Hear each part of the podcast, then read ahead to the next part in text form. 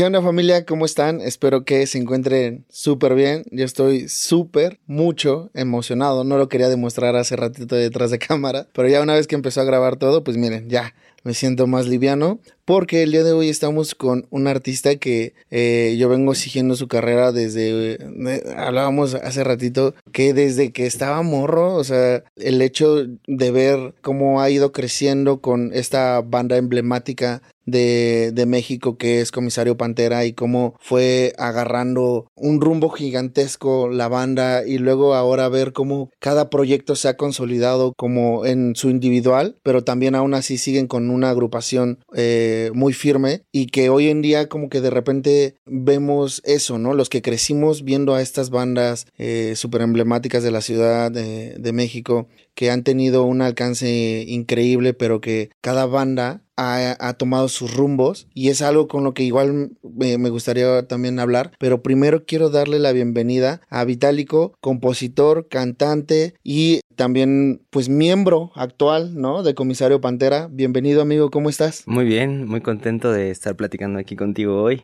Qué bueno, la verdad es que desde que vi que contestaste el mensaje y todo, y que nos fuimos coordinando y dije, wow, esto se va a lograr, siempre he pensado de que hay que ser, hoy en día se dice mucho de la manifestación, ¿no? Y, yo decía, no, pues, hay que manifestarlo, que se va a lograr, que se va a lograr. Entonces, de alguna manera, me, me da mucho gusto que hayas aceptado y que te hayas lanzado por acá. Definitivamente yo creo que más bien es siempre que es posible se hace y ah, hay que buscar las alternativas mm, y estoy enteramente de acuerdo con la manifestación si es que así lo, lo concibe uno, ¿no? O sea, yo pienso que las cosas existen cuando uno las crea, en el sentido de que para ti es manifestación, para otra persona puede ser simplemente intentarlo, ¿no? O sea, es, es lo que tengo que hacer, ¿no? Claro, porque si, eh, si lo piensas, no es manifestar por, como ayer platicaba con un artista, no es suerte por suerte, eh, la suerte está disfrazada de trabajo, de disciplina, de constancia, de una grandes factores que te llevan a lograrlo. De preparación, o sea, al final del día, después de mucho eh, filosofar, no sé, solo en, casa, digo, ¿qué hago? Voy a filosofar. Eh, pienso que la suerte sí existe, ¿no? O sea, definitivamente sí hay factor de suerte, ¿no? O sea, pero también eh, viene la preparación y cuando se conjuga es mucho más exponencial, ¿no? O sea, el, el ejemplo perfecto sería la lotería, ¿no? O sea, puede ser que te que ganes la lotería y que te traiga o buena fortuna o mala fortuna, ¿no? Porque no estabas preparado para haber ganado la lotería. O sea, fue un golpe de suerte que viene acompañado de una falta de preparación que termina siendo algo eh, no positivo para tu vida, ¿no? Y, por el contrario, si estuvieses preparado, si por eso, no sé, tuvieses una educación financiera eh, firme, no tuvieses problemas económicos y además te llega la lotería, es como de que te cuento, ¿no? O sea, se exponencia. Exacto, ahí había también otro artista de los primeros que tuvimos que nos decía, muchos apuntamos hacia esos grandes sueños, pero ¿cuál es el trabajo que estás demostrando detrás de cada uno de ellos, no? ¿Qué estás haciendo para lograrlo? ¿Cómo, ¿Cuáles son las alternativas que estás buscando? En tu caso, ¿crees que estabas preparado cuando te llegaron todos estos reflectores eh, desde que inició tu carrera en la banda, desde que inició pues el boom, ¿no? Que tuvo tu carrera artística? No sé si preparado, pero creo que estaba consciente. O sea, al final del día lo he disfrutado mucho y eso es lo que más pienso que rescato es eh, la esencia es disfrutar lo que uno está haciendo. De alguna manera es un poco complicado saber si vas a triunfar en cualquier emprendimiento. Y, yo lo veo de esta forma porque justamente hace un momento estaba comentando que en cualquier carrera, si lo pienso así, es no significa que porque seas eres bueno, ¿no? O sea, puede ser un lo que decíamos, puede ser un médico y tener problemas de salud, ¿no? O sea, puede ser un abogado y estar metido en muchos problemas. Entonces, lo mismo, o sea, pasa, creo que es estar consciente de lo que estás haciendo y disfrutar del proceso. Creo que aprendí desde, desde el principio o, o, mi filosofía siempre fue no es que va a valer la pena lo que lo que estoy haciendo, es que está valiendo la pena el, todo el camino, ¿no? Y es una cosa muy bonita el estar disfrutándolo. En mi familia no hay músicos, pero sí hay, siempre hubo mucho apoyo, entonces para mí nunca fue un impedimento, siempre era como lo que vaya logrando está bien, ¿no? y creo que eso marcó mucho el camino porque me dio la seguridad de poder seguir avanzando. Claro, y cuando vas avanzando, ¿cómo notaste tu progreso? Porque hay, hay un dicho que decía de no, no cuesta tanto el cómo tener éxito, sino el cómo mantenerlo, ¿no? O algo así iba. Para ti, ¿cómo ha sido mantenerlo? Creo que más bien es no cuestionarse ya sobre lo que uno quiere hacer y más bien buscar las mejores eh, maneras de lograrlo. Pienso, o sea, como dicen, también es uno siempre está compitiendo con uno mismo, o sea, y no, uno no puede ver alrededor, ¿no? O sea, no sé si eh, me tocaba o me tocase aspirar a el éxito que pueden tener, por ejemplo, un artista anglo por haber nacido en Estados Unidos, en una economía distinta, cantando en un idioma que está dominando el mundo y entonces el mercado sea mucho más grande. No lo sé, simplemente es me gusta hacer música y entonces empiezo a pensar, ok, el éxito viene en poder seguir haciendo lo que a uno le gusta y es un gran privilegio porque al final del día sigo haciendo lo que me gusta y pienso que tengo todos los elementos para seguir haciendo y me siento muy privilegiado, ¿no? O como digo, el motor nunca fue o la fama o el reconocimiento, a pesar que vienen, eh, digamos, pegados, son, es intrínseco, eh, si no era, estoy haciendo lo que me gusta y está funcionando y creo que aparte puedo vivir de esto, ¿no? Es, o sea, es que dicha. Entonces, eh, más bien siempre fue el cuestionamiento y siempre fue lo que, en lo que me enfoqué. Y, o sea, nunca, digamos que nunca buscaste eso, o sea, cuando iniciaba la banda y todo, ¿cómo lo recibiste en tu vida? Mm, no es que no lo buscase, sería una mentira decir que no lo buscas, porque al final del día es la manera, digamos, poniéndolo muy fríamente, es, digamos, es la dinámica del negocio. Em, si lo vemos de esta forma, o sea, yo lo analizo con los, con los jugadores de, de fútbol, ¿no? O sea, si no son rentables, porque aparte su periodo de vida es muy corto, o sea, de, físicamente hablando, en su periodo de actividad, ¿no? O de actividad económica. O sea, también se entiende que si no son grandes, si no son famosos, si no saltan a la cancha y debutan en primera y, aprovechan esos cinco años de, ser top, de ganar todo lo que puedan ganar alrededor, pues no va a funcionar, ¿no? O sea, no puedes mm. estar jugando todo el tiempo fútbol, o sea, hasta que tengas 70 años, distinto a otras profesiones. Entonces, eh, definitivamente creo que sí, o sea, definitivamente aspiraba a que mi música se escuchara lo más posible y es lo que sigo aspirando, o sea, porque es la dinámica de la actividad. O sea, que si, si mi mamá me escucha está cool, ¿no? O sea, y mi papá también, o sea, y estoy muy feliz. Pero si me escuchan muchas personas es mucho mejor porque aparte puedo vender boletos y entonces puedo vivir de eso. Claro. Hay, hay algo que tocaste muy interesante y que me gustaría saber tu, tu opinión, que es ¿Crees que hay fecha de vencimiento en la carrera musical? Eh, definitivamente si no hay una transición. O sea, eh, pienso que eso tiene que ver mucho con la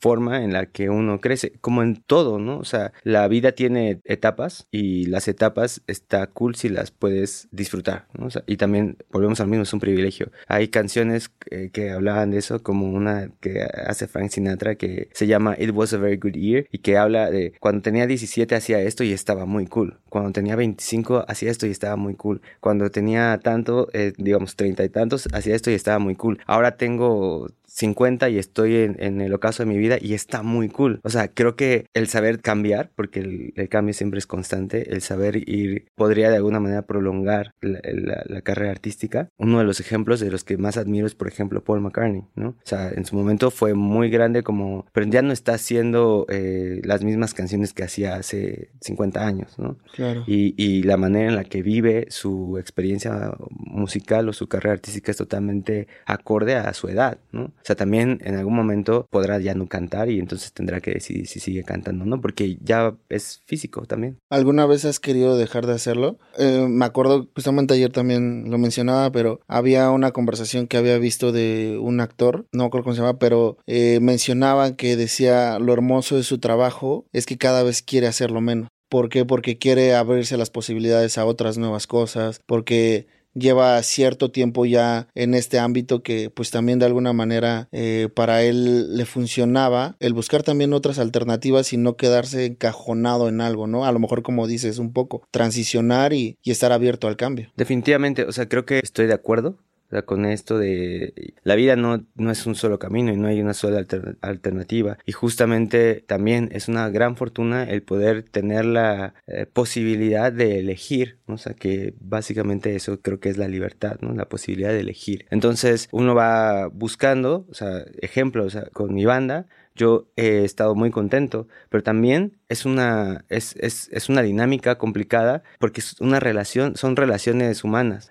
Entonces, de repente, por ejemplo, el tener un proyecto ahora como Vitálico me da la posibilidad de explorar otra parte que no estoy trabajando con, con mi banda porque en la banda hay que negociar, hay que ser democráticos, ¿no? Hay que, y, y, por ejemplo también eh, artísticamente se necesita esa libertad de poder decir esto es lo que quiero hacer hoy y no va a pasar nada y no va a tener que justificarlo con nadie y, también es necesario. Entonces son esas transiciones. O sea yo estoy muy contento con la banda y me encanta esa, esas dinámicas pero también me encanta tener la posibilidad de salir de esas dinámicas para explorar otros lados. Y creo que es así. O sea eh, ir buscando posibilidades. Además eh, cuando lo pienso es no lo hace de la misma manera y eso es algo muy ¿no? O sea, al principio, por ejemplo, uno era muy, o, uno es muy, se avienta a lo menso, ¿no? De repente, es, con tal de lograrlo, uno es muy frontal la manera que aborda las cosas y después te das cuenta que no era necesario. Eh, me pasa mucho, lo que más recuerdo en este momento es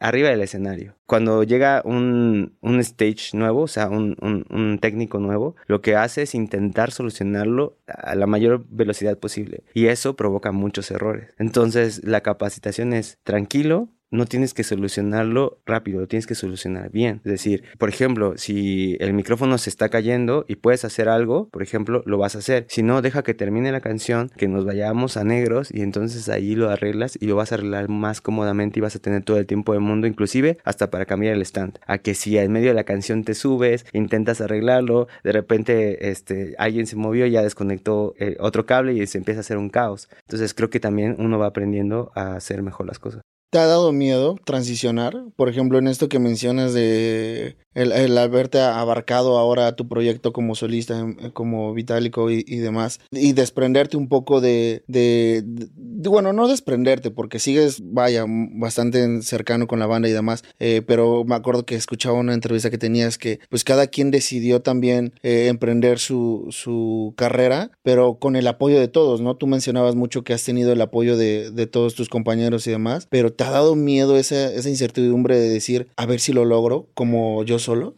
Mm, no sé si haya sido miedo, o sea, si te cuestionas. definitivamente uno se cuestiona. Yo creo que es una pregunta, o más bien una respuesta muy natural. ¿Quién no se cuestiona si, si va a salir algo bien o no? O sea, sería pero ya así como decir miedo, miedo sería lo que me detuviese de hacerlo, ¿no? O sea, ¿sabes? Realmente no, o sea, es como eh, sabes que va a ser difícil, sabes que el camino no va a ser el mismo, sabes que no vas, por ejemplo, ni siquiera es que yo diga, tengo fans de comisario y entonces ellos me van a seguir indistintamente hacia donde yo vaya, sé que tampoco es así y sé que también tengo que construir una base de, escuchas nuevos, de convencer con este otro proyecto. Uh, no, la respuesta es no, no creo que me dé miedo. Y creo que más bien es uh, ser asertivo en la comunicación, intentarlo porque es difícil, o sea, la comunicación eh, genera inclusive malos entendidos y es parte de, comunicar. Y, pero siento que conforme más se platica, más queda claro. O sea, en algún momento, eh, por ejemplo, hubo un, un, día en que nos sentamos todos en la banda y dijimos, eh, hemos estado juntos, no sé, 10 años, ¿no? Creo que es tiempo suficiente para saber que entre nosotros no hay dolo. O sea, nadie quiere hacerle daño al otro, ¿no? O sea, siempre hemos estado aquí uno para el otro. Entonces, partiendo de ese, de ese digamos, partiendo de ese, esa base, partiendo de ese entendimiento, es por qué querríamos hacer algo que nos afectase. O sea, si somos familia, o sea, si somos amigos, o sea, si realmente hay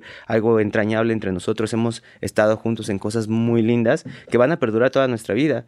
Entonces, eh, es como de de a, de a, partir de ahí se sabe y se entiende que cualquier cosa que uno como individuo haga no tiene la intención de dañar al otro. ¿no? O sea, entonces, por ejemplo, si yo quiero hacer un proyecto como Vitálico, no lo estoy haciendo en detrimento de mi banda, ¿no? O sea, mm, porque conscientemente sé que estoy intentando explorar algo que no pudiese o no puedo explorar con, con la banda.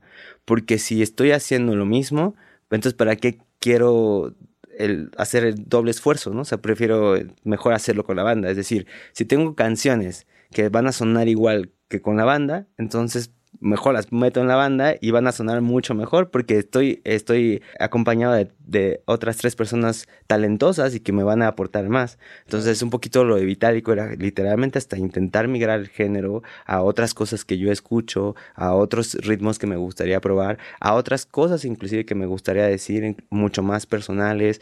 Entonces, cobra sentido. Y en ese momento, cuando no se están peleando, entonces con toda honestidad puedo llegar a decirles, quiero hacer otro proyecto.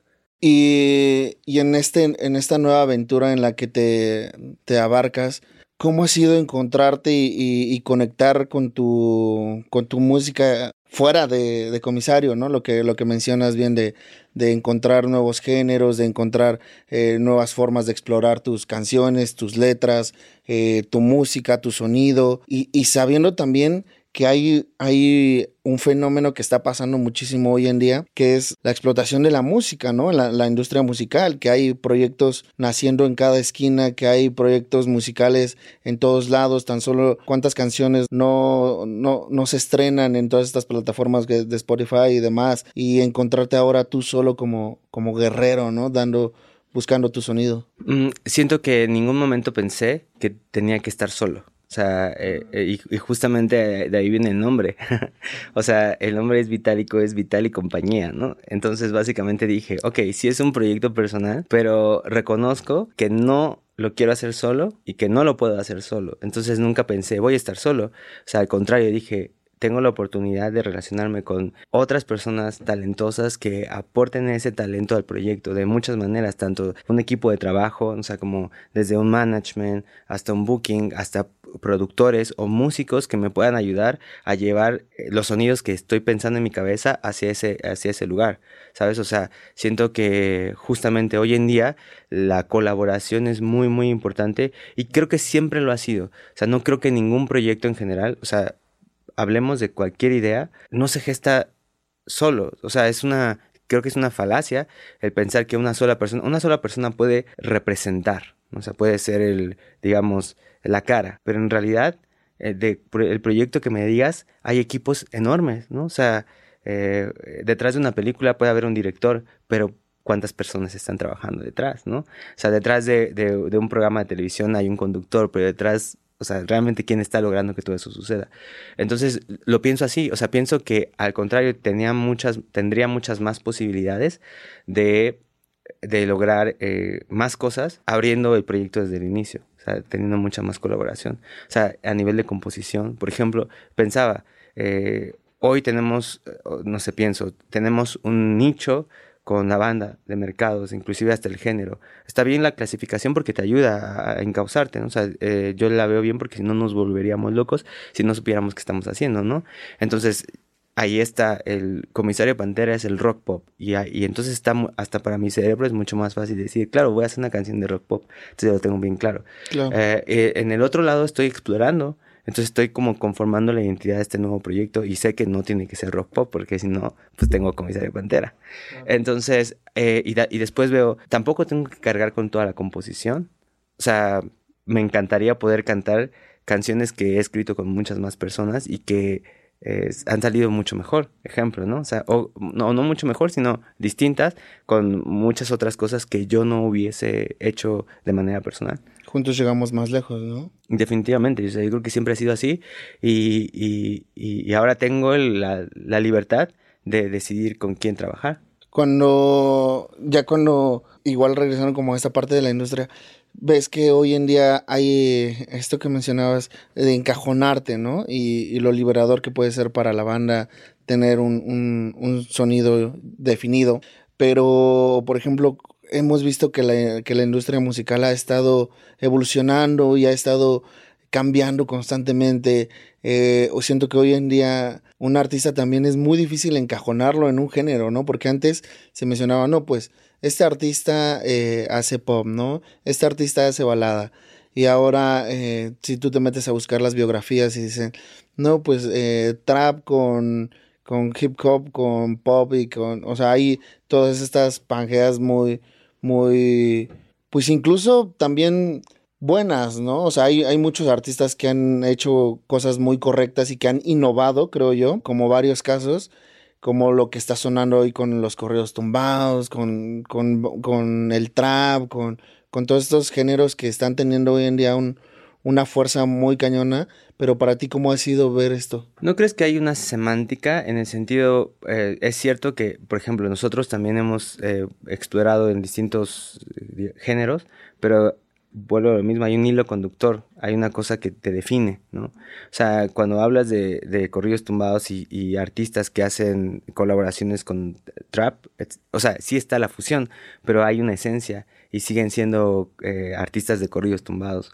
o siguen siendo, por ejemplo, no sé, intérpretes, ¿no? O sea, o siguen, o sea, tienen una tienen un, digamos, un hilo conductor, tienen un, un, un campo común, o sea, eh, lo veo más así, o sea, no, no veo como que estén haciendo de todo por todos lados, creo que sí se definen en algo que son más buenos, ¿no? O sea, el que pueden aportar desde, desde, su, desde su trinchera, en el sentido de que, por ejemplo, no sé, hablo, o sea, Grupo Frontera puede estar haciendo una colaboración, pero sigue siendo Grupo Frontera y, y, o sea, toda la esencia es norteña o es regional, ejemplo. Uh, lo veo más así y, me gusta porque al final del día siento que es como la, en general la vida es. Y creo que transicionamos hacia ser mucho más abiertos. O sea, creo que el, el abrir como la mente a este tipo de posibilidades desarrolla el criterio, ¿no? O sea, que es un poquito lo que intenta eh, la educación, la experiencia, es desarrollar el criterio. O sea, entonces uno con criterio una persona con criterio es muy valiosa, porque entonces no importa lo que le pongan enfrente, va a poder discernir, va a poder decir, está cool que lo hayan intentado, pero nomás no, o sea, no, no, me, no me da, ¿no? O sea, o esto funcionó muy bien, o sea, y entonces eh, se vuelve como algo positivo.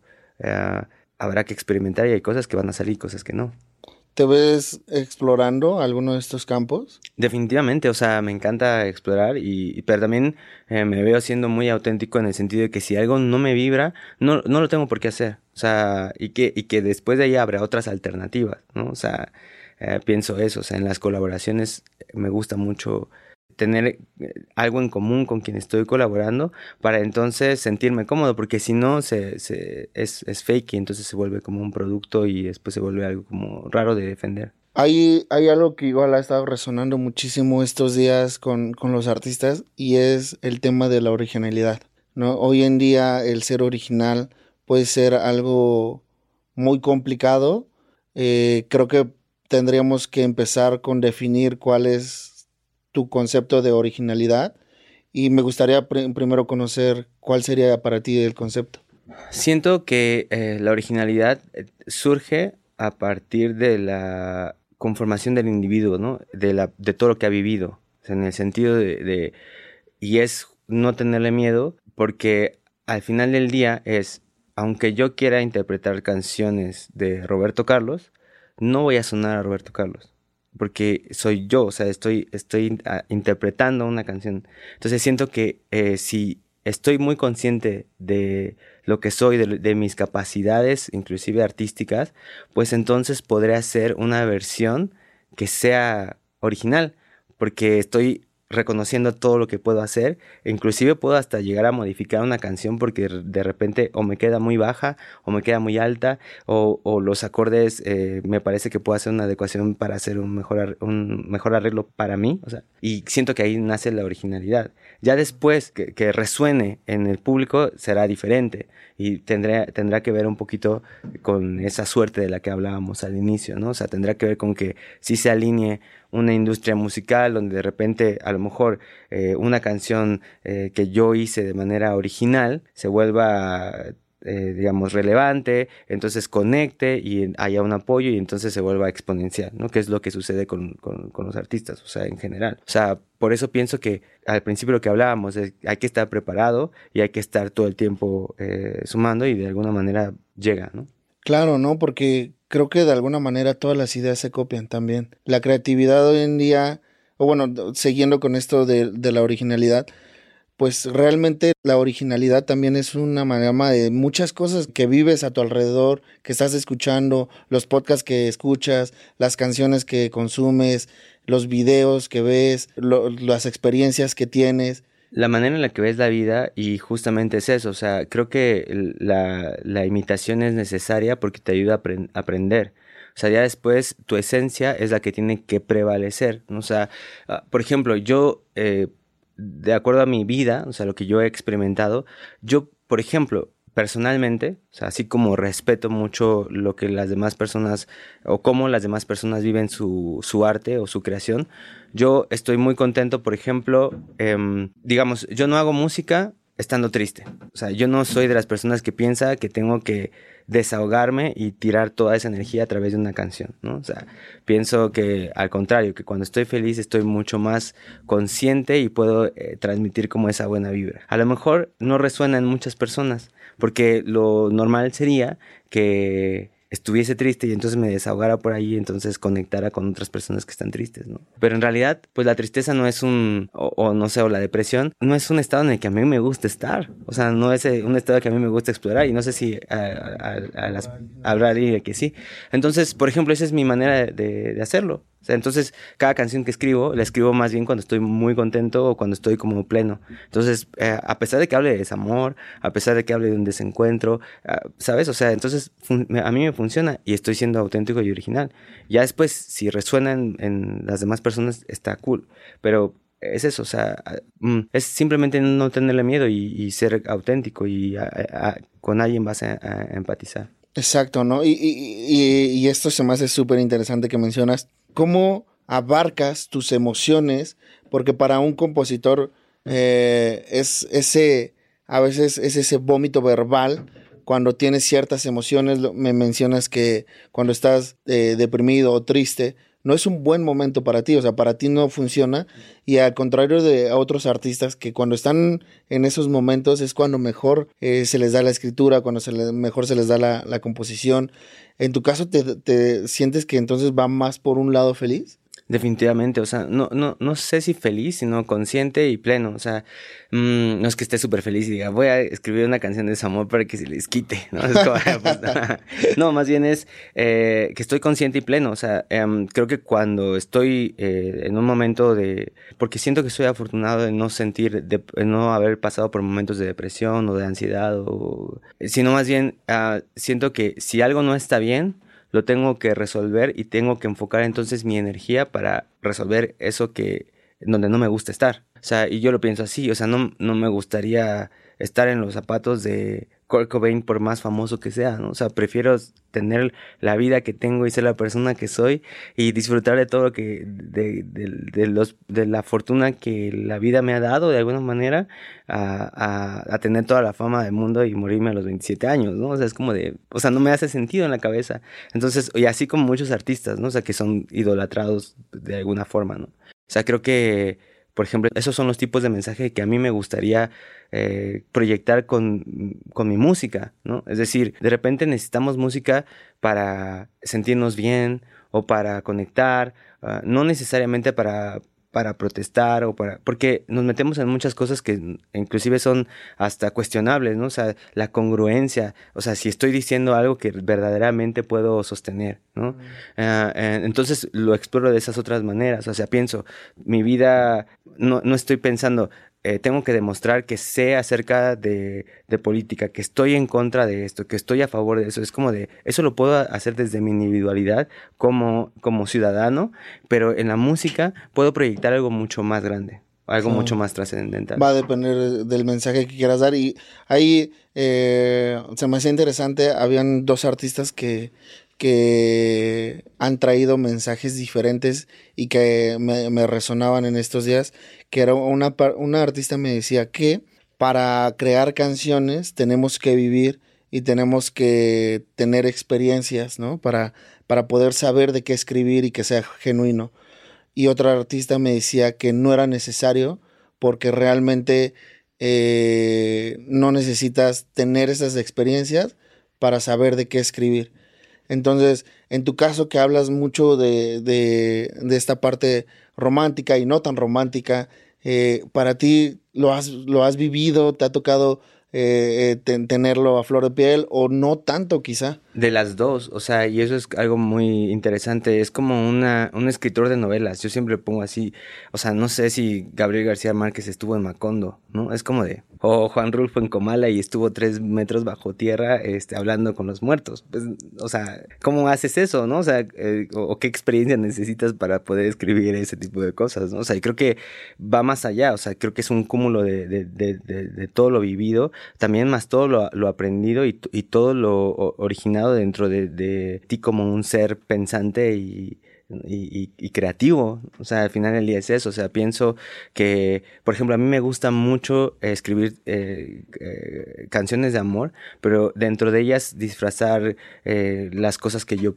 que yo pienso, ¿no? O sea, ejemplo, escribí una canción que se llama No es mi culpa que seas mala y era como como ese análisis de decir, ¿por qué a veces las relaciones no funcionan? O sea, no funcionan probablemente, no porque seas malo en realidad, o sea, o, sea o, tu pareja sea mala y te quiso hacer daño, sino porque venían desde contextos muy distintos que simplemente la comunicación no se dio. O sea, a lo mejor tú querías A y, y ella quería B, y no es que fuesen malos y se quisiesen hacer daño per se, o sea, como que veo esto y le voy a hacer daño, ¿no? O sea, porque, me, porque lo vi y me cayó gordo. Entonces me voy a relacionar con él para después partirle el corazón. Es como, no es eso, o sea, en realidad puede ser que de, había justificaciones inclusive más profundas que eso, ¿no? Es decir, nadie, o sea, yo pienso, muy pocas personas o en general nadie, o sea, sanamente empieza una relación eh, queriendo, eh, pensando en terminarla, ¿no? Es como de, voy a empezar una relación para terminar y, llorar, ¿no? Es como de, no es eso.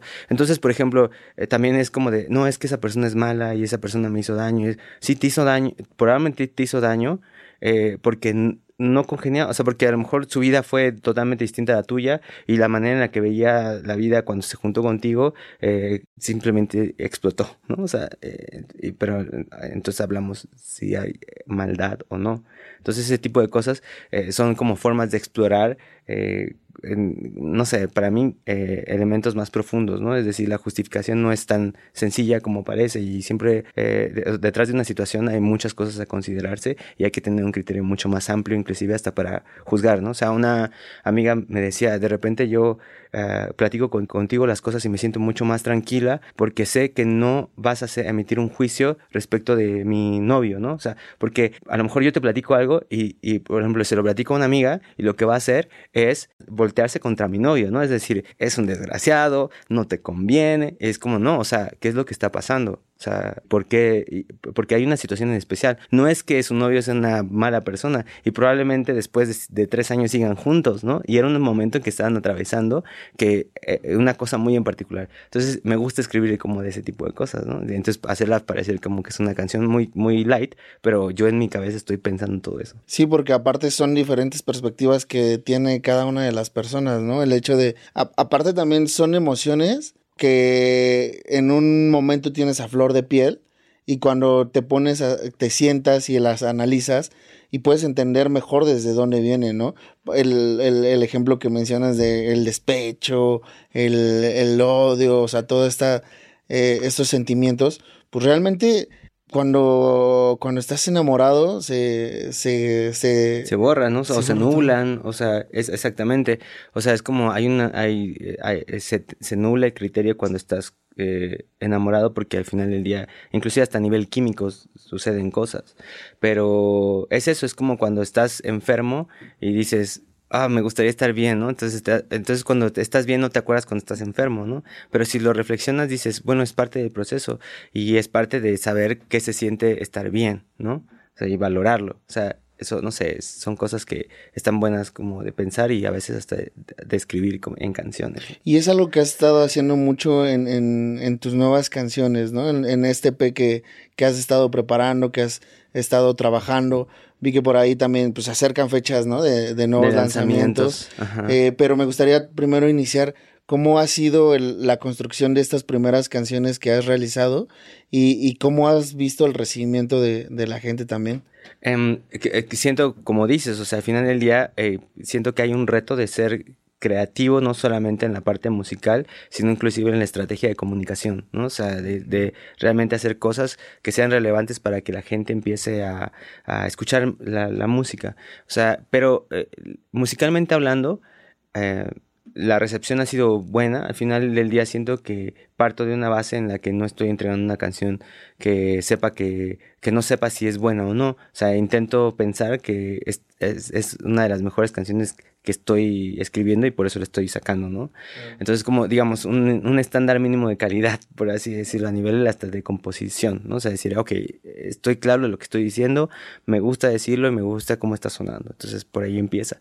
Y luego, eh, en, en Vitálico, es primero ir buscando el género, o sea, como, me gusta más como ese lado pop, como toda esta parte, abrazar como toda esta modernidad, todo lo que puedo crear desde, desde el 2023, ¿no? O sea, desde todos los elementos que tengo.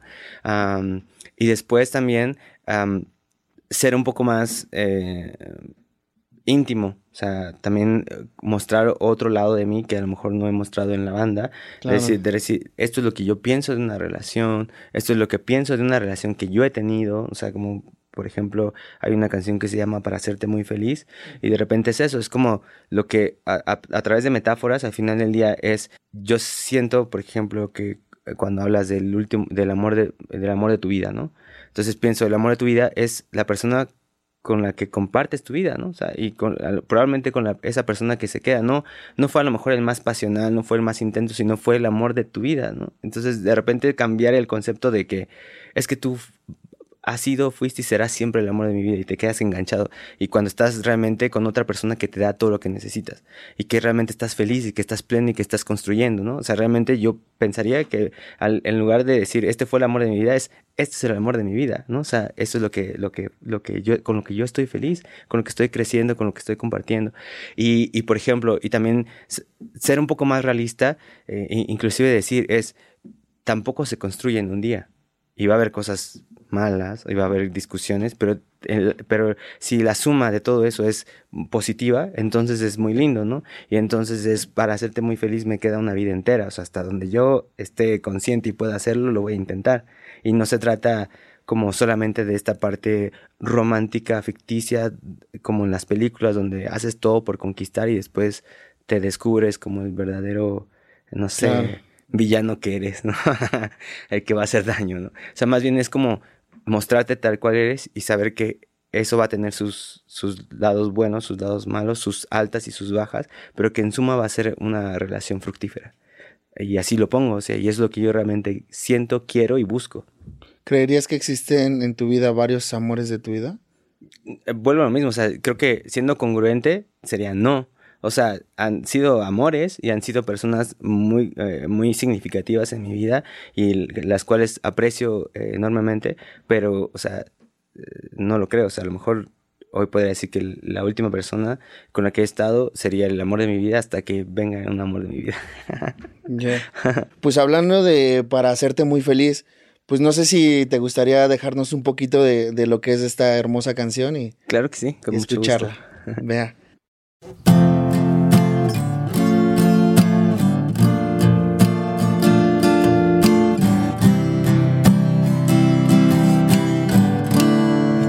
Encontré cuando no esperaba nada, cuando el tiempo se burlaba de mi fe.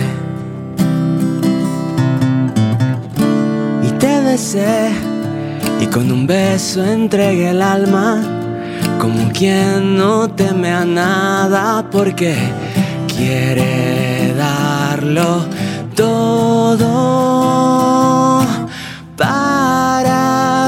muy feliz. Me sobra una vida entera. Y yo te la entrego a ti. Ansioso de lo que espera. Es la luz en tu mirada que alumbrará mi camino para siempre volver junto a ti. Y junto a ti perderme.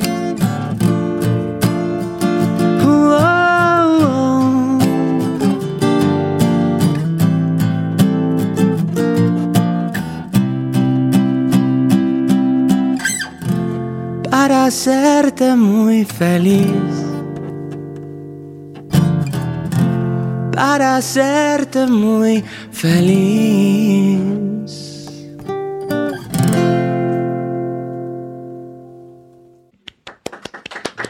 Gracias. Bravo, bravo. Bello. Este, la verdad es que me encanta. Hay, hay algo que igual me, me quedaba pensando muchísimo hace rato que, que platicábamos que, y que me mencionabas la parte del cambio. Hablabas muchísimo sobre estar abierto a posibilidades, eh, a las transiciones que, que esto provoca. Y, antes de grabar, hablábamos un poquito del fenómeno de redes sociales. Para ti, ¿cómo ha sido encontrar este espacio y, encontrar este, este nicho en redes sociales que, como bien dijiste, detrás de cámaras, es un consumo masivo y que estamos una tras otra, tras otra, el fenómeno de TikTok, que, eh, que se hace todo rápido. eh, ahora está, por ejemplo, también el, el concepto de la fast music. eh, y y- para, para ti, ¿cómo ha sido encontrarte con este nuevo tablero de juego? Mm, Mira, yo siento que al final del día son ciclos y que pa- para eso sirve la historia, ¿no? O sea, un poquito entender que en su momento siempre, va a haber dificultades para sobresalir, para destacar y para llegar a un objetivo. ¿En qué sentido? O sea, pienso, hoy en día es mucho más fácil hacer una canción, ¿no? Por ende, va a haber muchas más canciones y la oferta va a, a crecer. Eh, ahora la dificultad será destacar, ¿no? Antes, por ejemplo, no era tan fácil grabar una canción y la dificultad era llegar a donde se podía grabar una canción, ¿no? O sea, entonces siempre, siempre la vida ha sido no tan, no tan fácil, ¿no? O sea, al final del día es como hay que buscar, o sea, es de una u otra manera, pero si lo piensas son condiciones diferentes con un, con un mismo objetivo, ¿no? Es el, el- destacar. Entonces, ¿qué es lo que estás haciendo? Reconocer el sistema, aprender de él y entonces decidir qué es lo que, qué es lo que tienes que hacer. O sea, en el sentido de que, por ejemplo, hoy con todas las redes sociales, o sea, todo el cúmulo de contenido y todo, y, o sea, ¿qué haces para ser diferente y para poder destacar? Y entonces es lo que tienes que intentar y, probablemente lo logres. Ah, así como en algún momento era cómo le hacías para llegar a la disquera y que te escuchara un, un AIR y te firmara y llegaras a grabar. Mm, siento que es importante, por eso lo que hablábamos al principio era del el criterio y esa guía, ¿no? Es decir, el tener la guía eh, para poder transitar es muy importante. Muchas veces esa guía se encuentra o se debería encontrar en tu núcleo más cercano, que en, muchos casos podría ser la familia, ¿no? Es decir, si, tú te sientes arropado, si te sientes... No hay mayor privilegio en el mundo que sentirte arropado, que sentirte apoyado, que, porque todo eso desarrolla autoestima, desarrolla seguridad, desarrolla muchas cosas que en el momento en que te enfrentas a, un, a una vorágine de, de- de- de contenido en las redes sociales, o sea, decides y dices, esto no me está sirviendo, o sea, por más de que exista, pues no lo voy a ocupar, ¿no? O sea, voy a intentar este otro camino. Y estás consciente de la decisión que estás tomando. Cuando no tienes esa guía, cuando no tienes ese criterio formado, entonces es muy fácil perderse. Y es ahí donde vienen probablemente eh, los problemas de ansiedad o de depresión o todo esto lo que puede causar. Que, en algún otro momento lo pudo haber causado otra cosa, ¿no? Y nosotros no lo sabíamos, simplemente no había esa conciencia o no se había hablado tanto al respecto, pero ¿cómo sabemos que en otros momentos no existía también y la gente también transitaba por eso? O sea, simplemente no era visible, ¿no? O sea, es decir, no sé, imagínate después de una Segunda Guerra Mundial, o la, la Segunda Guerra Mundial, o, o digamos, o en los distintos episodios de nuestra, de la vida contemporánea en la que hemos pasado, ¿no? O sea, no todo era extraordinario, no todos tenían una casa, no todos eh, podían tener el trabajo de sus sueños, y la gente, o sea, a lo mejor ni siquiera sabía que se llamaba depresión, o que se llamaba ansiedad. O sea, al final día creo que ha estado ahí y es una gran fortuna y lo más bien lo que nosotros deberíamos trabajar es justamente en construir esos vínculos que nos permitan transitar la vida de mejor manera, ¿no? De- con esa seguridad, con esa confianza de no tener que consumir todo. Es lo que hablábamos, ese criterio de decir, probablemente a muchas personas les funcione este tipo de música, a mí no, y no pasa nada. O sea, está cool. O sea, no, va- no me va a pasar nada, ¿no? O sea, voy a poder seguir siendo o haciendo lo que me gusta. ¿Y cómo diferencias tu mensaje? Porque eh, esto que decías de encontrar cada quien, eh, por así decirlo, como su camino, y por ejemplo, algo que pasa muchísimo en las canciones o en los discursos que, que se tocan en las canciones, es que ya todo está dicho. Es decir, eh, todo, todo lo que se ha hablado, todos esos temas ya se han tocado anteriormente.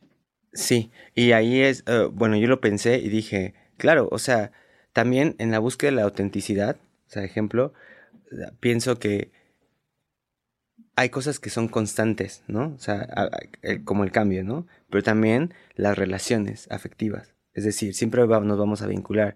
Eh, entonces siempre va a haber nuevas historias de amor y nuevos desencuentros. Y entonces, siempre, o sea, a ti te gustaría tener probablemente tu canción para el momento en el que tú sentiste eso. Entonces pienso, es, está padre estar haciendo canciones de amor y desamor, porque es una cosa que no va a pasar de moda, ¿sabes? Es como de que, entonces, eh, probablemente eh, mi música tenga la fortuna de formar parte tanto de las cosas lindas o malas o, tristes o que de una persona que vive en mi mismo tiempo, ¿sabes? O sea, que no va a ser la misma que le tocó eh, a, Juan Gabriel o que le tocó a Vicente Fernández o que le tocó a Luis Miguel, ¿no? O sea, digamos que cada quien va teniendo sus propias canciones y eso, eh, digamos, eso es lo que, lo que permanece constante, que siempre nos vamos a estar vinculando. Hay una canción que tienes de eh, No nos dejes caer y, justamente era el, eh, decía, este mensaje, mm, seguramente muchos artistas también lo han tocado y tú también decidiste abordarlo. ¿De qué manera fue ese, ese decir, estas son mis palabras, esto es lo que yo siento? Justamente en, la, la propuesta viene inclusive más allá, como justamente desde la cosmovisión mía como artista. Por ejemplo, esa canción para mí es muy especial en el sentido de que exploro e intento ser muy honesto conmigo mismo respecto a las cosas que creo y en las que decido no creer, que no significa que existan o no. O sea, ese es, volvemos a mismo, esa es la libertad, Mientras yo no le haga daño a nadie con mis pensamientos eh, o con mis acciones, entonces puedo ser libre de, creer y de explorar y de buscar. Entonces yo pensaba, decía, ¿cómo en, en una... siempre buscamos, o sea, echarle esa carga energética, tanto negativa como positiva, a cosas que no, no entendemos, ¿no? O sea, puede ser la, la, religión, o puede ser, no sé, la energía, o pueden ser los astros, o puede ser cualquier cosa, y como muy pocas veces eh, volteamos nosotros a esa responsabilidad afectiva y decir, y entonces yo dije, ¿por qué en lugar de orar de hacer una oración, porque buscamos una oración para pedir perdón, o sea, por favor, eh, perdóname todos mis pecados, o sé que le arregué, o sea, o sea no, no lo admites públicamente, no es como que lo dices para ti, ¿no? Entonces de repente decir, ¿por qué en lugar de lo, volvemos algo mucho más eh, humano y entonces hago una oración para la persona a la que le hice daño, ¿no? Es como de, en lugar de decir no nos dejes caer, es como alguien que es a ti, ¿no? O sea, tardé tanto en decir lo siento, perdóname. O sea, es como de, quiero que me perdones y te lo estoy diciendo directamente porque sé que no actué de la mejor manera que pude haber actuado. Entonces eso me abre otra, digamos, otra, para mí, se abre como si pudiésemos eh, hacer otro tipo de religión, ¿no? La religión de la, de la, de la responsabilidad afectiva, ¿no? Así como decir, o sea, yo creo en la, en la responsabilidad afectiva, ¿no? O sea, creo en mí y creo que puedo salir de los problemas en los que me he metido como parte del aprendizaje y puedo a partir de ahí crecer. Entonces, es una manera distinta de hablar del mismo tema desde una óptica totalmente diferente. Entonces, entonces para, para mí es como si yo estuviese haciendo una oración, pero, pero no para algo que desconozco, que nunca he visto, que probablemente no he sentido, triste o afortunadamente no lo sé. Y entonces decir, mejor a, una oración a la persona que digamos que le fallé, ¿no? O sea, de alguna forma. Entonces, antes de que sea demasiado tarde, ¿no? O sea, entonces, porque está aquí, porque me escucha, porque está abierta a recibir esta oración por parte de mí, ¿no? Es como eso. Y cómo cambia entonces todo el discurso, ¿no? Bajo, pero sobre el mismo tema, ¿no? Sobre es mi cosmovisión. Es la manera, eh, y e intento no hacerle daño a nadie, pero de repente puede haber una persona que diga, claro, o sea, toda la razón, prefiero hacer eso, ¿no? O sea, ¿Te gustaría que la escuchemos? Sí, sí.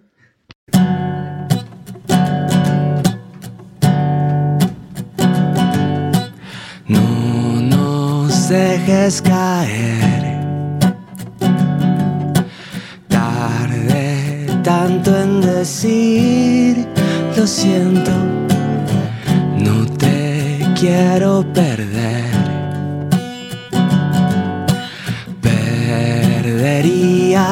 Más si no intento.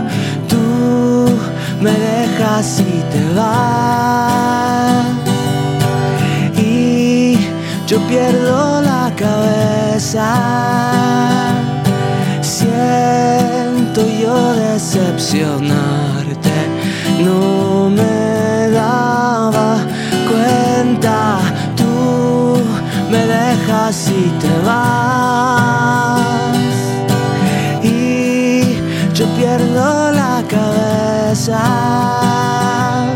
Siento yo decepcionarte. No me daba cuenta.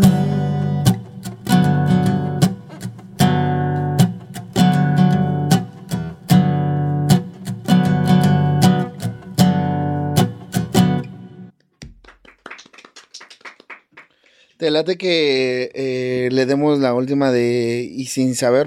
Sí.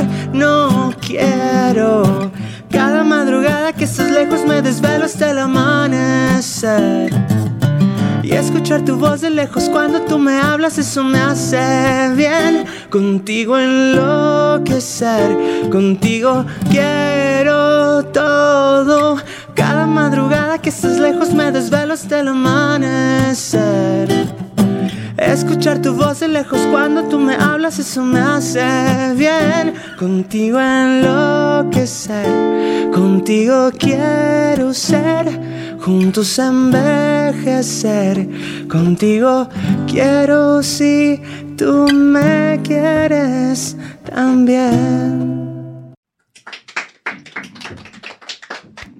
Buenísimo. Amigo, eh, algo que pasa con los artistas que, que, es muy bello, que se me hace muy bonito, que es como una canción la van gestionando como si fuera un hijo, ¿no? O sea, desde el momento en el que empieza a componer la música, la letra, eh, eh, en el que empiezas a ver la producción, eh, incluso hasta el marketing, el marketing que le vas a dar, cómo empieza toda esta elaboración de, de, gestación durante no sé cuánto tiempo te ha tardado llevar, por ejemplo, estas canciones, pero luego viene un momento súper difícil que es dejar a tu niño al mundo y exponerlo y, y ya no te pertenece, porque ya decían por ahí que una vez que está en, adentro de, en el internet, pues ya deja de pertenecerte y ya es de todo el mundo, ¿no? ¿Cómo ha sido para ti el, el, el saber esto y, y e, e, ir soltando tus, tus canciones? Um, creo que, digo, son analogías bastante complicadas o complejas porque, por ejemplo, siento que un hijo es mucho más delicado, ¿no? sí, o sea, sí, sí, prefiero, sí. o sea, creo que he preferido hasta ahora tener más canciones, ¿no? De alguna manera siento también que um, son más bien esos procesos creativos uh, son distintos en el sentido que también uno va cambiando y uno va pensando de forma di diferente. O sea, mmm, creo que también es un proceso de honestidad en el sentido de que cuando haces una canción, sentir, o sea, nunca vas a estar al 100, ¿no? Y también es reconocer esa humanidad dentro del, dentro del arte. No es que estés entregando tu 100. O sea, lo haces, sí, pero siempre con esta cosa de lo puedo hacer mejor, ¿no? Y de repente puede ser que una canción esté ahí en cinco minutos y una canción tarde dos, tres años y no pasa nada. Y después cuando la, lanzas, cuando la sueltas y, realmente quieres que vaya bien y que le vaya muy bien y todo eso, pero también sabes que tienes la oportunidad de volverlo a hacer, ¿no? O sea, y que eso, eso también es, es, ah, digamos, eh, refrescante porque...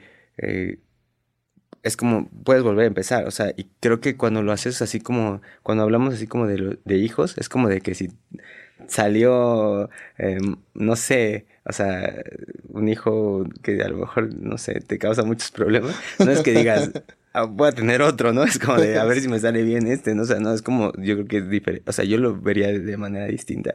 Creo que es un proceso menos responsable o que requiere menos responsabilidad. No estoy diciendo que, que, no haya responsabilidad en una canción, pero más bien es eso, creo que son procesos totalmente distintos y, y es más bien el soltar es parte también de la vida, ¿no? O sea, es como de, porque son muchas cosas en las que, en las que de repente ya no, ya, como dices, ya no te corresponden, ¿no? O sea, mm, esos procesos a mí me gusta sentirlos de esa forma. ¿Hay expectativas en tus canciones? Definitivamente, o sea, vuelvo a lo mismo, creo que es, ah, para empezar es una que gusten, ¿no? Y que, y que llamen la atención y que puedan como ser reproducidas y de repente me, me, permitan eh, hacer conciertos, ¿no? O sea, que la gente me vaya a ver, que pague un boleto, que de alguna manera provoque que yo pueda seguir haciendo música, ¿no? Esa es la, la principal expectativa. Y después que hay una, una reflexión respecto a las canciones, ¿no? O sea, de que realmente haya una búsqueda, que realmente haya, eh, digamos, ese eh, compaginar con una canción, llevarla a otro nivel en el que yo no puedo, sino que es un proceso eh, individual, ¿no? De, de, cada escucha, de repente diga, ah, esta canción me gusta por esto y me ayudó de esta manera, o me, o me hizo reflexionar esta otra. Creo que ese ese debate interno, ese, como esa reflexión, es la que me gustaría lograr en realidad, ¿no? O sea, lo que platicábamos un poquito. O sea, es como, en lugar de echarle la culpa al universo, es como de, de repente hacerse uno responsable mm. y afrontar, ¿no? O, por ejemplo, es eso, es como de que eh, no sé, muchas personas, por ejemplo, a mí me dicen, es que eres muy frío y no tienes sentimientos, ¿no? Entonces de repente es, no, o sea, mi personalidad es muy pragmática, o sea, soy una persona que tiene una inteligencia lógico-matemática, eh, digamos, un poco más desarrollada que la interpersonal o que la kinestética, ¿no? O sea, es, soy distinto, entonces de repente eh, hago una canción, digo, yo sin saber amar, termino amando, ¿no? O sea, me quedo enamorado porque al final del día, o sea, igual no sé amar, pero al final sí, ¿no? O sea, o sea, sí, pero no, ¿no? O sea, no, pero sí, o sea, al final del día lo terminas haciendo de, de una manera. Entonces, un poquito, y sin saber era eso, es como de, o sea, mi personalidad sea, parecer, pareciese que no puede tener sentimientos profundos, pero a lo mejor son más profundos de las personas que, que, lo tienen todo el tiempo, ¿no? O sea, o que lloran por todo, o que son tan sensibles, ¿no? como que, digo, yo sin saber amar, me quedo enganchado a ti y, e intento hacerlo lo mejor posible. Junto con todas estas expectativas que mencionas sobre las canciones, sobre la música, el hecho de decir, ok, tengo que, tiene esto que brillar por sí mismo porque yo le estoy entregando mi corazón y, y hay mi pasión aquí en cada una de mis canciones y demás?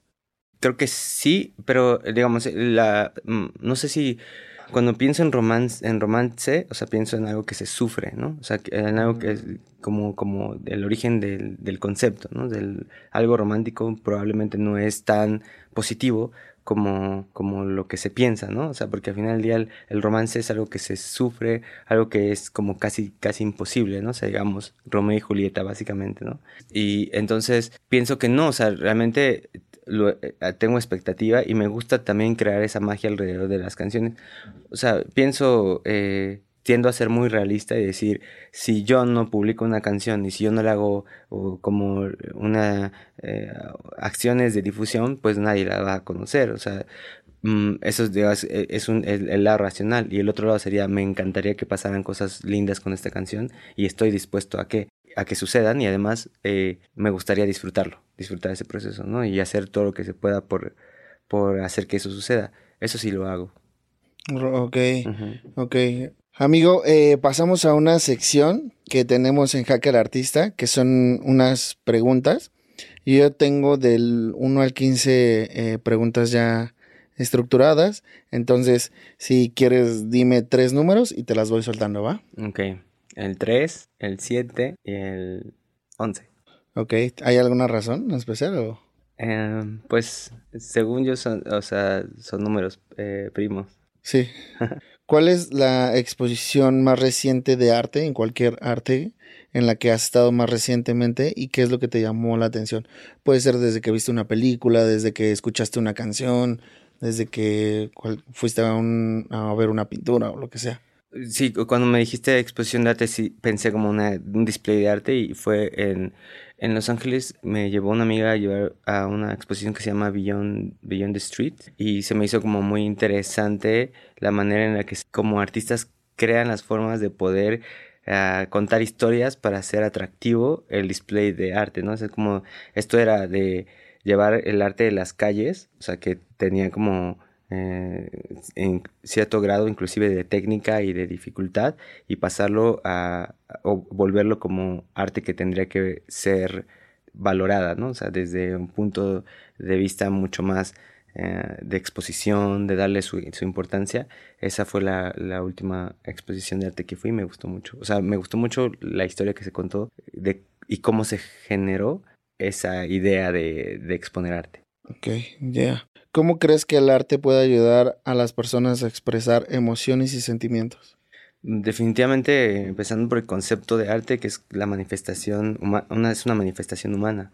Entonces, creo que inclusive hacemos arte, aunque de manera natural, ¿no? Y, y simplemente con un poco de, de causa y, de disciplina, o sea, a lo mejor hasta de, de escuela, vamos haciendo como cosas mucho más eh, trascendentes, ¿no? O sea, dignas de, de exponerse. Pero el, el, contacto con el arte está todo el tiempo. En todos lados. ¿Cómo te sientes acerca de la integración del arte en la educación y su importancia para el desarrollo en la misma? Eh, creo que es justamente, creo que es fundamental en la creación del criterio de una persona, ¿no? O sea, de que también, o sea, a pesar de que estamos en contacto con, con el arte, también eh, poder discernir que es buen arte y arte que no, que no funciona, ¿no? O sea, o arte que no, que no comunica de una manera como fluida o natural. O sea, eh, siento que no todo tiene que ser buen arte, o sea, que hay que discernir y también hay, que es... Eh, nos enseña a elegir, que, y eso es muy importante, ¿no? Es decir, de, un cúmulo de cosas lo que deseamos, de un cúmulo de experiencias, saber qué es lo que eh, nos hace sentir bien, ¿no? Qué es lo que nos, de alguna manera también nos ayuda a, a, a crecer como individualmente y yo creo que para eso es el arte. ¿Y cómo considerarías tú que eh, un buen arte?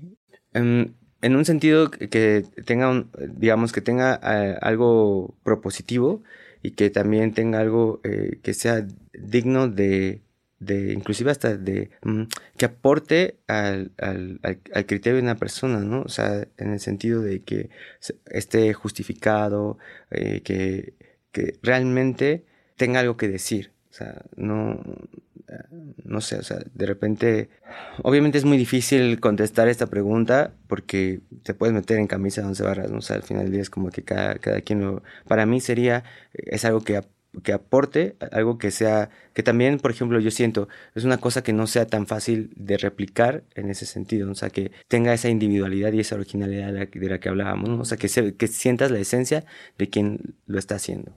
Ok. yo, yo por ahí pensaría que es buen arte. Buenísimo. Amigo, eh, pues acabo de ver que acabas también de estrenar nuevo sencillo. Has venido mostrándonos tremendas joyas que hace ratito escuchamos y que vienes en la construcción de este EP que, que has estado construyendo con, con, pues me imagino que con bastante tiempo, con bastante eh, trabajo. Entonces, platícanos un poquito más. Literalmente estoy ya, o sea, ahora sí como es cliché, pero cuando los artistas dicen estoy muy contento, ¿no? O sea, pues sí estoy contento. Estoy contento en verdad de que ya puedo retomar este proyecto y que le estoy eh, poniendo todo el corazón, además de, no, pero no solo yo, sino que hay un equipo detrás y okay. eso me entusiasma mucho más y que he estado componiendo canciones con muchas otras personas y que estoy como explorando. O sea, no diría que salí de mi zona de confort porque me siento eh, muy cómodo haciéndolo. O sea, siento que no estoy saliendo de mi zona de confort, sino sino que eh, estoy ampliando la manera en la que siento confort, ¿no? Ok, se vale. sí, exacto, que está cool, ¿no? O sea, es, es, un buen momento. Entonces siento que es un buen momento para el proyecto eh, y la siguiente canción se llama Nadie Más y fue justamente dentro de todas estas canciones que estuve eh, como esa exploración, o sea, digamos que esa es mi manera de, de, de terapia de alguna forma y es esta canción, eh, esta, yo lo puse como esta cosa eh, bueno, influencia como del pop de los noventas que me encanta, así como el pop italiano. Inclusive eh, hay muchas canciones que vienen de ahí que no, que no sabemos porque están súper bien estructuradas, armónicamente, melódicamente, la letra también está increíble. Y entonces yo un poquito en, en lo que hablábamos, en esa imitación, ¿no? O sea, queriendo como inspirarme desde ahí, hice esta canción que se llama Nadie Más y justamente habla de este momento en el que pelean los dos lados de, de la cabeza, ¿no? O sea, cuando una relación termina y por un lado quieres que no termine, o sea, el, lado racional sabe que ya terminó, ¿no? Pero el lado emocional, que siempre está eh, presente, es como que sí, pero no, o sea, no quiero, o sea, y es, esa, digamos, ese, ese duelo, o sea, literalmente. Entonces, eh, de eso habla la canción y me encanta, y aparte que musicalmente siento que estoy cada vez desprendiéndome mucho más de lo que hago en comisario y eso me emociona, porque es un poquito la idea de, este proyecto. Tu esencia, ¿no? Pues buenísimo, entonces... Eh pues no sé si se podrá eh, escuchar esa cancioncita. Sí, claro. Venga.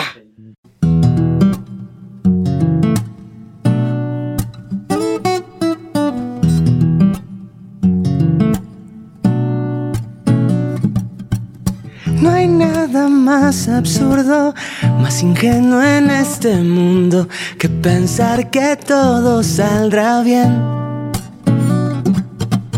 Mi suerte fue quererte, mi castigo es hoy perderte, ver cómo te alejas tú de mí. Nadie más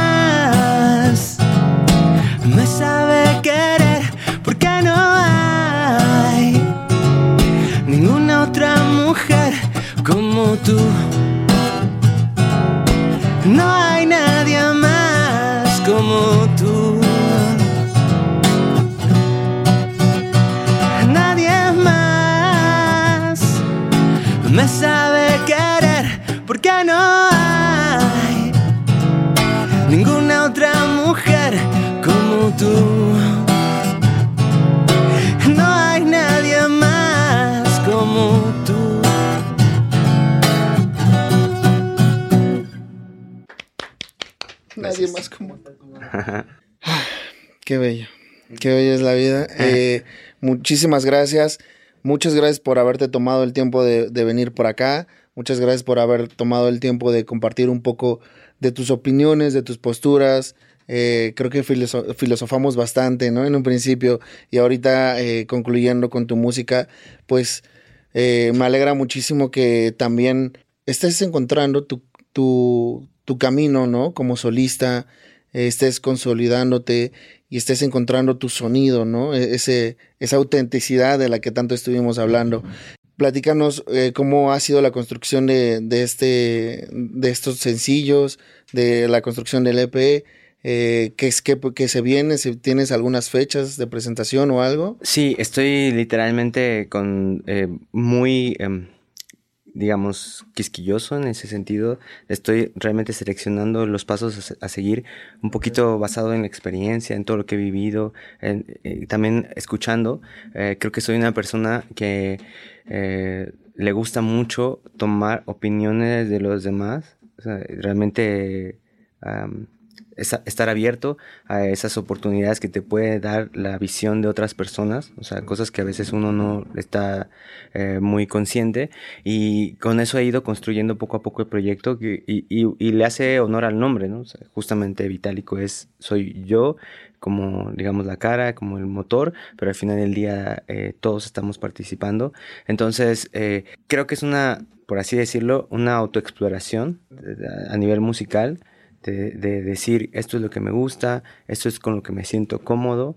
O sea, muchas veces lo que hablábamos de salir de la zona de confort, ¿no? Es como de, ¿por qué si la, la propuesta sería, ¿qué pasa si estando en la zona de confort, o sea, estando bien, puedes hacer más cosas, ¿no? O sea, creo que estaría mucho más, eh, sería como una propuesta, ¿no? Es decir, no tienes que sufrirla para construir cosas más cool, ¿no?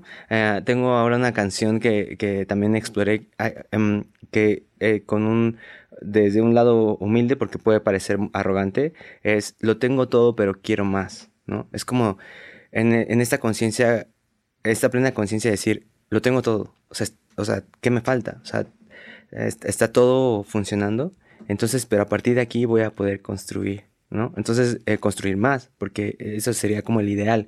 Y un poquito es, es esto, o sea, en, esta creación de, sonidos, de sencillos, estoy muy claro en eso, o sea, me siento muy contento, me siento eh, pleno y a partir de ahí estoy construyendo nueva música, estoy explorándome, estoy viendo, o sea, no significa que no tenga problemas, no significa que no haya días malos, sino que estoy consciente de ellos y, y, trato de resolverlo y, y, a través de eso ponerlo en las canciones, ¿no? O sea, eh, entonces eso es lo que estoy, lo que estoy haciendo. Se viene eh, justamente el, ahora sí, no dejar de sacar canciones eh, con Vitálico para empezar a construir el repertorio. O sea, mi plan es hacer un repertorio musical eh, suficientemente amplio para que tenga justificación el hacer un show en vivo con Vitálico, no sé que digas, bueno, hay suficientes canciones, o sea, no voy a tocar tres y me voy a ir. Entonces, y, me gustaría hacer un concierto en la Ciudad de México, se está planeando para octubre, para mediados de octubre y pronto lo voy a anunciar en las redes sociales. Y también... en otros lugares, o sea, estoy intentándolo. Eh, me han invitado eh, eh, particularmente en Los Ángeles, que tengo una conexión muy especial con algunas personas, me están ayudando y entonces voy a hacer otro concierto allí en Los Ángeles. Entonces, son los dos conciertos que tengo planeados ahorita y no me, de alguna manera, me quiero comer el mundo sin correr, ¿no? O sea, que es una cosa de la que hablábamos, o sea, no me urge, entonces lo quiero, lo quiero disfrutar. Entonces estoy sacando como todos estos sencillos, estoy explorando, estoy componiendo con otras personas, están saliendo cosas muy, muy lindas y creo que estoy haciéndole eh, justicia al nombre, o sea, de, del proyecto, ¿no? Entonces por ahí voy y sé que poco a poco tiene que ir creciendo. A paso seguro, ¿no? Sí, o sea, digo, hay que tomar riesgos de vez en cuando, pero eh, saber dónde vas a caer, ¿no? Eso es todo. Amigo, eh, pues algún último de mensaje que nos quieras dejar a todos los escuchas. Em, pues nada, sobre todo agradecerles mucho. Yo, creo que esto siempre es recíproco, en el sentido de que ustedes me ayudan a que la música sea eh, más escuchada. O sea, ustedes como medios de comunicación, las personas, al dejar, al, al, dejar eh, dejarse escuchar estas canciones que les gusten y que dejar entrar como las canciones, creo que las relaciones siempre tendrían que ser ganar, ganar. No muchas veces sucede, pero en el caso de, de, de la música y del arte va muy por ahí, ¿no? O sea, es como ganamos todos, o sea, agradezco mucho el apoyo, agradezco mucho el poder seguir haciendo canciones y las, ahora sí que las, las entrego con todo mi corazón y con toda mi alma y también con toda mi conciencia para que cada vez haya más canciones, agradezco mucho el apoyo que, eh, y, normalmente todas las cosas que ustedes hacen desde, desde su lado, como compartir, como recomendar, como eh, difundir, ayudan mucho a que el proyecto crezca estoy sumamente agradecido y espero pronto poderlos ver y disfrutar eh, de un momento feliz en, un concierto.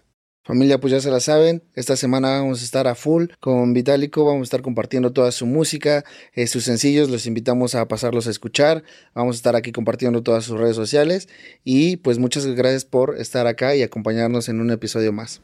Chao.